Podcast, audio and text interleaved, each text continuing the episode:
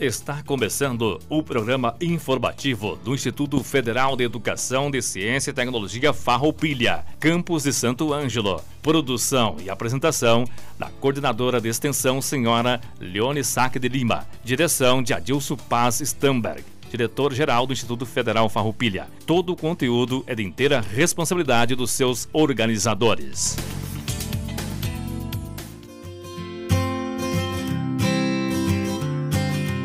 Boa tarde a todos e a todas. Hoje é dia 31, último dia do mês de março de 2020. Estamos iniciando o programa informativo do Instituto Federal Farroupilha, Campo Santo Ângelo, em parceria com a Rádio Com 98.5. Em nome da Biblioteca Érico Veríssimo, as servidoras do setor gostariam de reforçar aos usuários da biblioteca que fiquem tranquilos, pois todas as devoluções de obras bibliográficas ficarão para a data posterior à normalização das atividades presenciais do campus. Também a equipe da Biblioteca do Campo Santo Ângelo gostaria de lembrar a todos os ouvintes que em um momento como este, de recolhimento e reflexão, um bom livro pode ser um excelente companheiro para a mente e para o coração. O Instituto Federal Farroupilha está sempre pensando na saúde e bem-estar da comunidade acadêmica, familiares e servidores, e por isso foi constituído um comitê de saúde mental e qualidade de vida em tempos de Covid-19.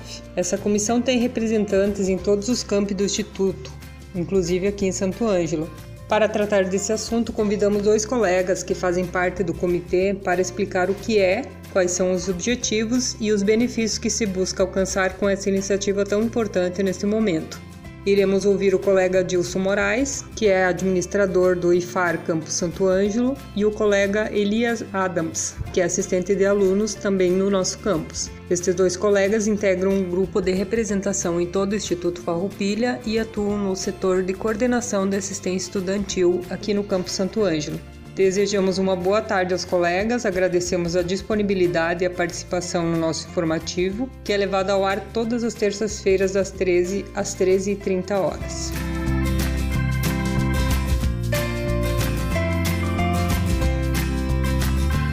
Boa tarde, colegas, servidores, alunos, funcionários e demais radiovintes que nos acompanham. Hoje estamos aqui para apresentar mais uma ação que o Instituto Federal Farroupilha está realizando a fim de mitigar e diminuir os efeitos causados à nossa comunidade do IFAR por essa pandemia que assola o nosso dia a dia, o Covid-19. Lembrando que ainda não há nenhum caso de Covid-19 confirmado em nossa comunidade escolar e acadêmica de todos os campi. O Instituto Federal Farroupilha está constituindo o Comitê de Saúde Mental e Qualidade de Vida em tempos de Covid-19. O que vem a ser esse comitê e como ele está composto? Esse é um comitê que estará responsável pelos atendimentos das demandas de toda a comunidade do IFAR referente à saúde mental e qualidade de vida, considerando que esse comitê é composto por todos os servidores profissionais psicólogos do Instituto e outros convidados, tais como a coordenadora de ações inclusivas, a coordenadora de avaliação institucional, a servidora Rafaele, o servidor Elias e o servidor Adilson Moraes. Estes estão como colaboradores, tendo em vista que atuam com algumas ações sobre essa temática. A atuação do comitê, ela se dará inicialmente através de um canal de comunicação onde os usuários poderão entrar em contato diretamente com os colegas psicólogos que estarão atendendo. Estes poderão realizar o atendimento no mesmo instante ou, dependendo da situação, encaminhar a fim de melhor solução à referida demanda. Esse canal de comunicação será através de um e-mail que será disponibilizado na página do Instituto Federal. Ainda também será criado um espaço no portal institucional, espaço esse que será um depositário contendo diversos materiais sobre saúde mental, qualidade de vida e de práticas integrativas em saúde. Sobre o tema saúde mental, o colega Elias irá discorrer para vocês e eu irei falar um pouquinho das práticas integrativas que estarão sendo disponibilizadas aos servidores, alunos e funcionários. Práticas tais como meditação, estas poderão ser em áudio ou vídeo, as meditações serão guiadas, mensagens tranquilizadoras e de reflexão, palestras em vídeo também, yoga através de exercícios em vídeo. E também será disponibilizado a terapêutica através do Reiki à distância. O Reiki trata-se de uma prática milenar de canalização de energia através da imposição das mãos sobre o interagente, trazendo harmonia, tranquilidade e paz interior. Todas essas abordagens terapêuticas visam contribuir para o fortalecimento da saúde física, mental e emocional da comunidade do IFAR. Considerando que nesse momento estamos cerceados pelo Covid-19 do nosso direito de ir e vir, isto é, direito de liberdade, com algumas pessoas em quarentena e a grande maioria em distanciamento social. Por mais que nossos lares sejam os mais acolhedores e aconchegantes possível, às vezes sentimos-nos um pouco isolados, pois nossa rotina mudou, nossas relações mudaram e assim precisamos manter a confiança e a força para passarmos por esse momento de ansiedade e sairmos mais fortalecidos e com um novo olhar aos valores reais da vida. Para ilustrar um pouco que isso tudo é passageiro, digo, na certeza em que em breve voltaremos às atividades normais, à rotina normal, vou contar uma história que ouvi há algum tempo e que tem muito significado para esses nossos dias. Talvez alguns de nós já conheçamos, mas é sempre bom ouvi-la novamente, lembrar. Então, essa história se passa aqui no planeta Terra, mas um tempo em que ainda os humanos não habitavam, bem antes dos dinossauros. Aconteceu em um tempo em que só os sentimentos habitavam o nosso planeta. Existia uma ilha onde todos os sentimentos moravam: a felicidade, o amor, a riqueza, a vaidade, a tristeza e outros. Um dia foi anunciado aos sentimentos que a ilha iria afundar no vasto e profundo oceano. Era inevitável e que todos deveriam sair dali o mais rápido possível. Então, todos os sentimentos prepararam seus barcos e começaram a sair. No entanto, o amor o amor foi o único sentimento que ficou ali até que todos estivessem seguros em seus barcos e saíssem. Assim, a ilha começou a afundar e não deu tempo do amor pegar o seu barco. E quando estava quase a se afogar, ele pediu ajuda. Pediu ajuda à riqueza que estava a cruzar ali perto dele. E assim disse: Riqueza, me ajude, me leva com você. A riqueza olhou para o amor e disse: Ó oh, amor, eu não tenho lugar para você em meu barco, pois ele está cheio de prata e ouro e você não cabe. O amor diz: Compreendo, riqueza. Então o amor pediu ajuda à vaidade, que também estava por ali. Vaidade, por favor, me ajuda. A vaidade responde: Ah, amor, eu não posso te ajudar. Você está todo molhado e vai estragar o meu barco. Compreendo, vaidade. Está bom. Então o amor olha para a tristeza que estava cruzando naquele instante.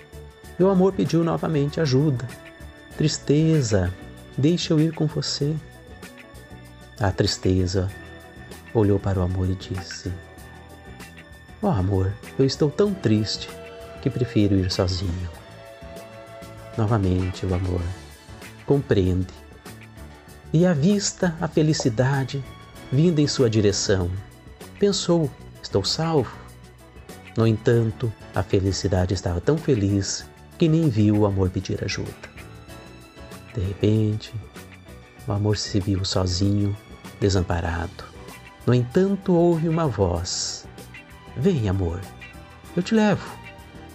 Era um senhor, e o amor ficou tão feliz que esqueceu de perguntar o seu nome. Quando chegaram em terra firme, esse senhor seguiu seu destino, seguiu seu caminho, foi embora.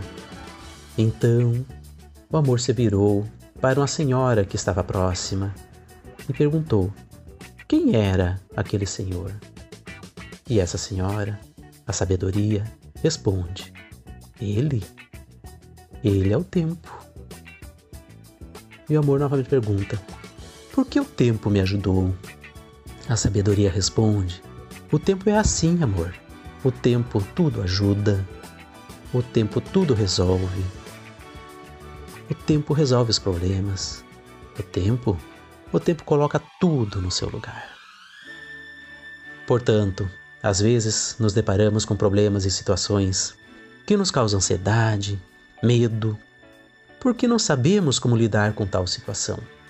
Mas o tempo, o tempo ensina, o tempo reorganiza, o tempo coloca tudo em seu lugar. Assim, nesse momento difícil em que estamos vivendo, não vamos nos esquecer que estamos todos juntos nessa situação e que com amor, respeito, compreensão um ao outro, vamos passar por tudo isso, pois há tempo para tudo se organizar. Vamos encarar essa situação de frente e fazer com que o que tiver que ser feito seja feito. Vamos entender que esse pode ser um momento de oportunidade em que nós poderemos cuidar da gente, das nossas coisas, da nossa família e das pessoas queridas a nós. Assim, pedimos que todos nós Coloquemos em prática as recomendações dos órgãos de saúde e assim proteger uns aos outros, cuidando dos mais frágeis. O mundo depende de nós para se curar.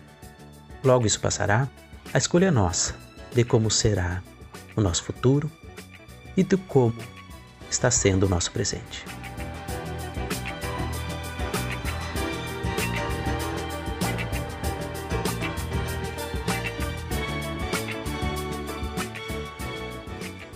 Você está ouvindo o programa do Instituto Federal Farroupilha Campos de Santo Ângelo. Aqui na 98.5. Coronavírus.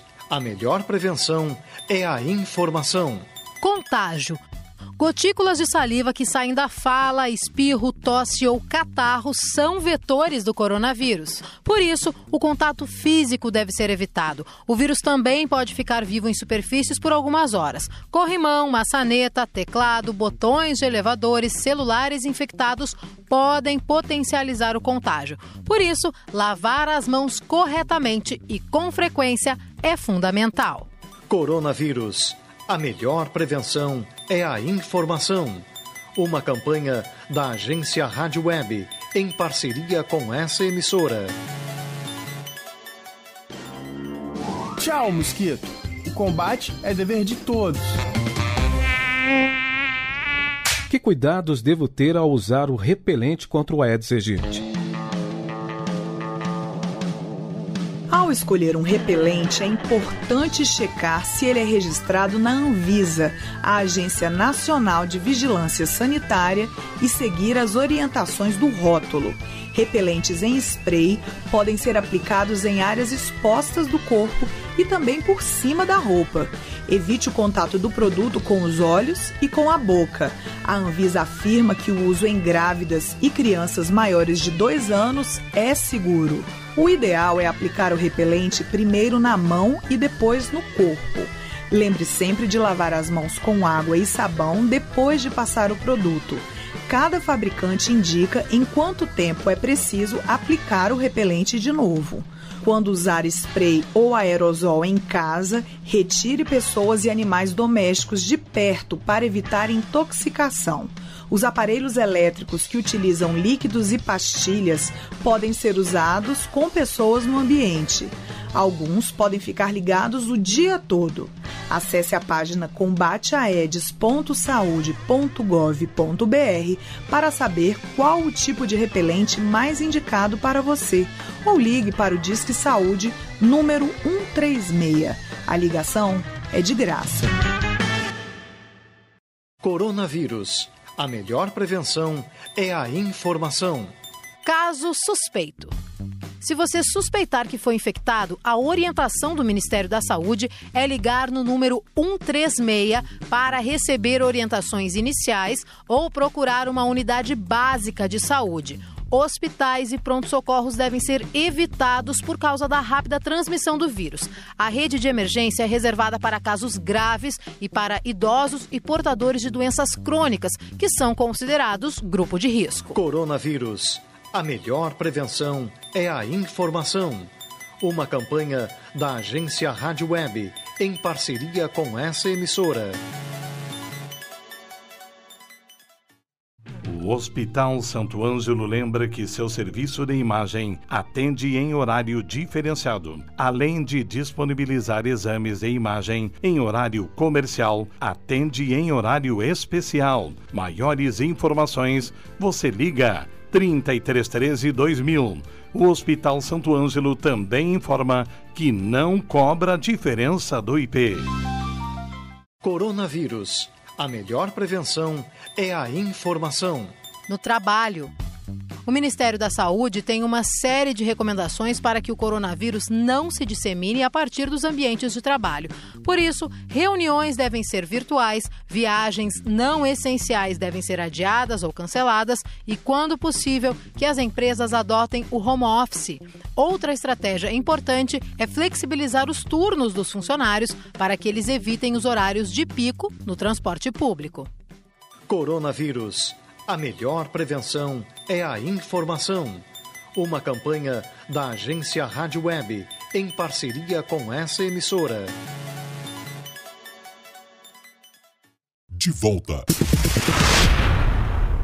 O programa do Instituto Federal Farroupilha Campos de Santo Ângelo. Bem, boa tarde a todos, boa tarde a todas. Eu gostaria primeiramente de cumprimentar o, a, o, a colega Léo e o colega Gilson e também os demais servidores e a comunidade acadêmica, pais e alunos que nos acompanham e aos ouvintes da Rádio Com Santo Anjo. Né, depois das palavras do colega Gilson, eu acredito que me cabe eh, complementar algumas informações sobre esse comitê que foi criado no Instituto Federal. Esse comitê tem o objetivo fundamental de pensar e de cuidar as questões de saúde mental na comunidade acadêmica. E uma das ações desse comitê, para além daquelas que o Adilson mencionou, é, foi a criação então de um canal de comunicação para o atendimento das demandas mais graves, por assim dizer, tanto de estudantes como de servidores. Né? E esse atendimento será feito então pelo grupo de psicólogos da instituição. É, os canais de comunicação para esse atendimento serão disponibilizados em breve, pois estamos fazendo ainda alguns ajustes e algumas adequações. Cabe também perguntar, a gente explicar um pouco do porquê o Instituto Federal se propôs a criar esse comitê dedicado à questão da saúde mental.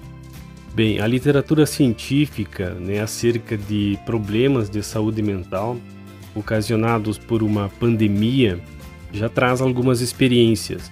Teve um artigo que foi publicado agora no início de março pela revista The Lancet, em que foram analisados 24 estudos em 10 países com pessoas que passaram por um processo de quarentena e em outras epidemias, né? epidemias de ebola, de influenza, enfim. Esse estudo mostrou que existem diversos impactos psicológicos que um processo de quarentena, de distanciamento social, de isolamento social podem causar nas pessoas.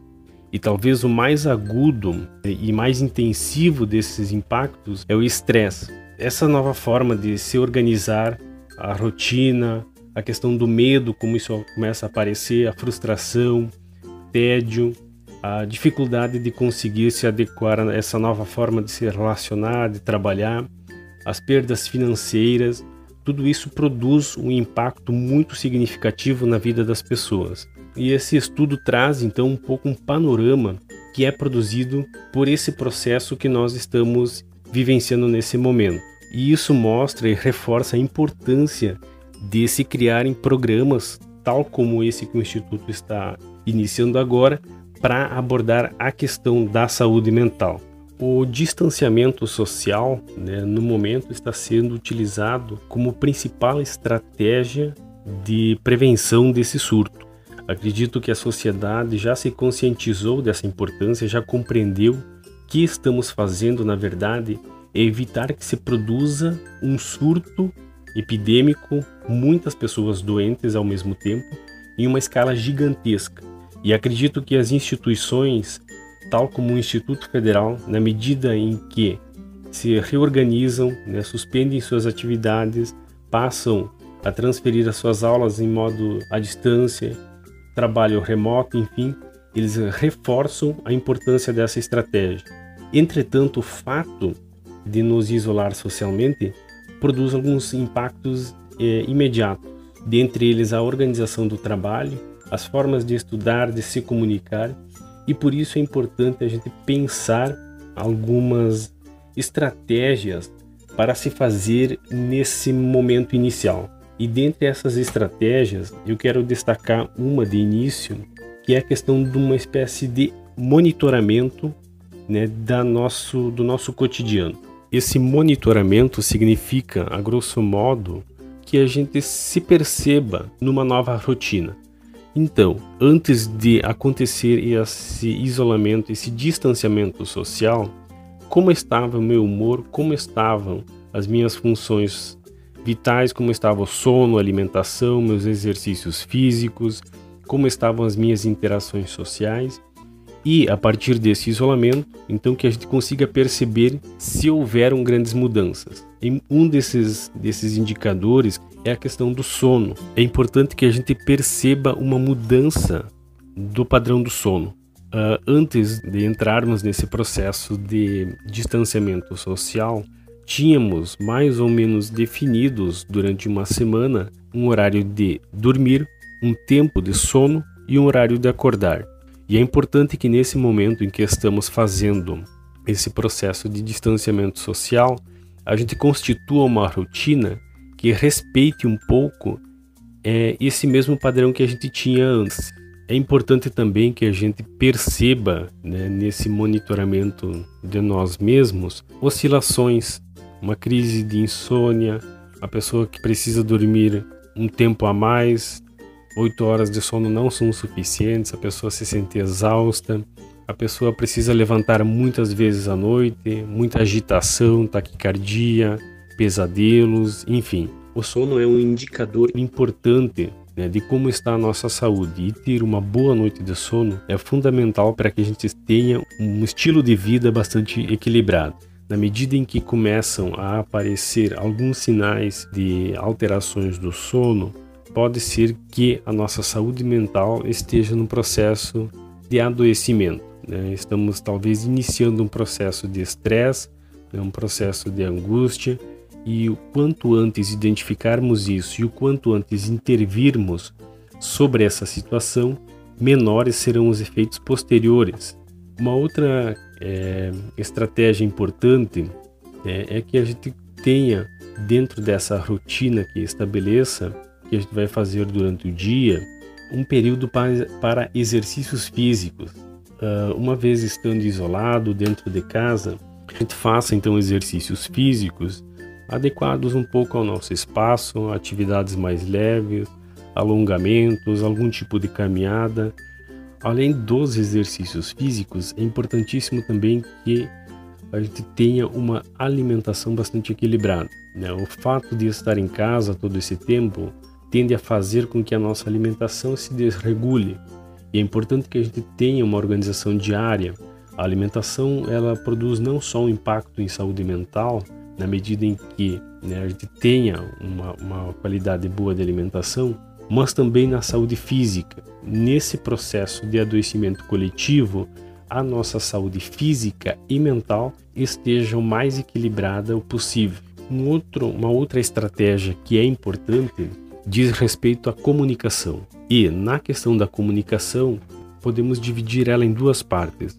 Uma delas é a manutenção dos contatos sociais que tínhamos antes do distanciamento social, né? desse modo, se comunicar com colegas, amigos, colegas de trabalho, colegas de, de escola, com familiares, com pessoas que a gente conhece, manter o máximo de contato possível com as pessoas. E é importante que a gente faça esse exercício de se aproximar, né, talvez aquelas pessoas que estavam um pouco mais distantes, esquecidas, enfim, que utilize esse tempo para fazer essa, essa aproximação.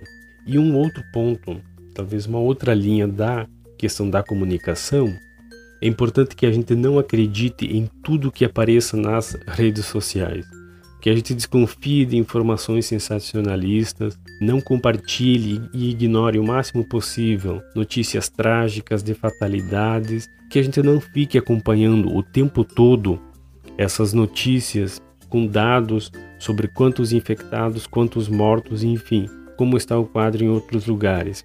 Esse processo de superalimentação, podemos dizer assim, de um tema, pode produzir uma espécie de uma paranoia. A gente fica tanto tempo buscando informação, coletando, se alimentando, se nutrindo dessas informações, que chega a um ponto em que nós adoecemos também. E é importante que a gente se alimente de informações de qualidade e, em uma medida ponderada.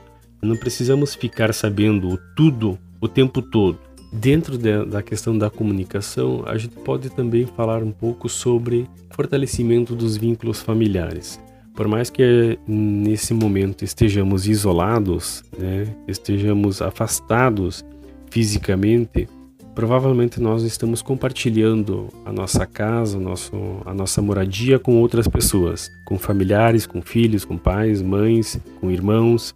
E é importante que nesse momento a gente possa se aproximar dessas pessoas, né? sair um pouco desse mundo virtual, sair um pouco desse espaço de redes sociais, de notícias, de séries, de filmes e que a gente possa então interagir um pouco mais com as pessoas que estão convivendo nessa nesse, nesse mesmo espaço. A gente conte uma história, que escute uma história, né, que participe de brincadeiras, né, de jogos, de cartas, atividades interativas, tabuleiro, enfim, algo que aproxime você e sua família. Né? E esse processo de se aproximar das pessoas que estão fisicamente próximas de nós tem um impacto positivo né, nesse momento e talvez para toda a vida. E num caso, né, numa hipótese de que seja necessário entrar em quarentena, né, seja necessário que essa família fique isolada por ter um caso suspeito ou um caso confirmado, esse momento, caso isso, isso aconteça, vai exigir muito desse núcleo familiar.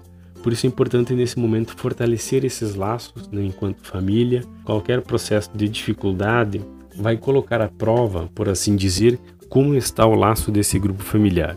Uma das questões que eu tenho levantado em alguns espaços, tenho falado e interagido com algumas pessoas, por mais difícil e conturbado que seja esse processo de distanciamento social, precisamos nos dar conta de que nem sempre estamos fazendo isso por nós mesmos. Eu costumo perguntar por quem você está ficando em casa. Às vezes as pessoas questionam sobre o sentido, sobre o porquê de fazer todo esse, esse movimento. Né? Se pergunte por quem. Por quem você está ficando em casa. Liste, né? faça uma lista de um grupo de pessoas que, na sua irresponsabilidade de não atender a esse pedido, essas orientações, quem você está pondo em risco.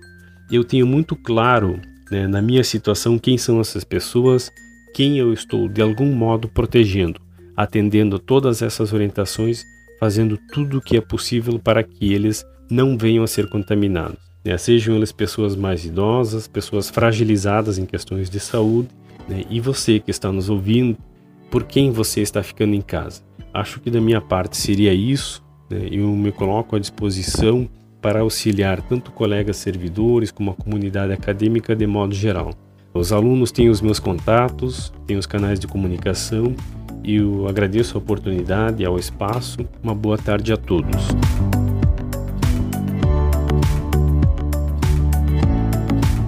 Finalizamos o programa de hoje com um agradecimento bem especial ao colega Samuel Forratti, que atua no setor de TI como assistente de laboratório de informática e também é nosso assessor de comunicação. Ele tem nos auxiliado na edição e gravação do programa, que é essencial para que possamos continuar levando as informações até vocês nesse momento de suspensão de atividades presenciais. Pessoal, até semana que vem, se cuidem e se puderem, fiquem em casa.